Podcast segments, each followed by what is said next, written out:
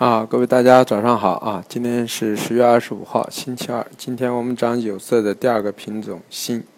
啊，锌这个品种呢运用也比较广泛啊。那么现在主要是锌的基本面来说呢，还是比较利涨的。不管是佳能科的减产，还是啊整个经济的有一些供给侧之后的一个回暖的一个经济拉动，啊，今年全年来说，锌在有色金属中的基本面应该算是啊最好的。所以供需求的角度造成锌呢持续的是上升。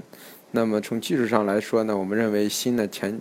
呃前一段时间运行的是一个四浪的整理。本身我们预计应该到十一月十号左右四浪完成之后呢，再去冲击第五浪。那么由于现在受到整个情绪市场的一些啊多头因素的影响，啊人民币急剧贬值，大部分的人都是看着汇率去做商品，所以造成呢。啊，由于美元大涨啊，大家对十二月这个美元加息的预期加大之后呢，造成对美货币全线贬值，所以造成呢，在通胀预期的情况下，新今天啊在四浪上提前走出了一波突破，啊突破了幺九五啊，那么幺八五突破幺八五之后呢，个人认为呢，啊新第一个目标位看到幺九五附近，啊那么第二个目标位看到二零五到两千一附近，所以说呢，这是一个第五浪的一个格局。啊，这样的话，新嘛就短期之内最好是背靠幺八五以回调做多为主了啊。那么这是关于新的格局。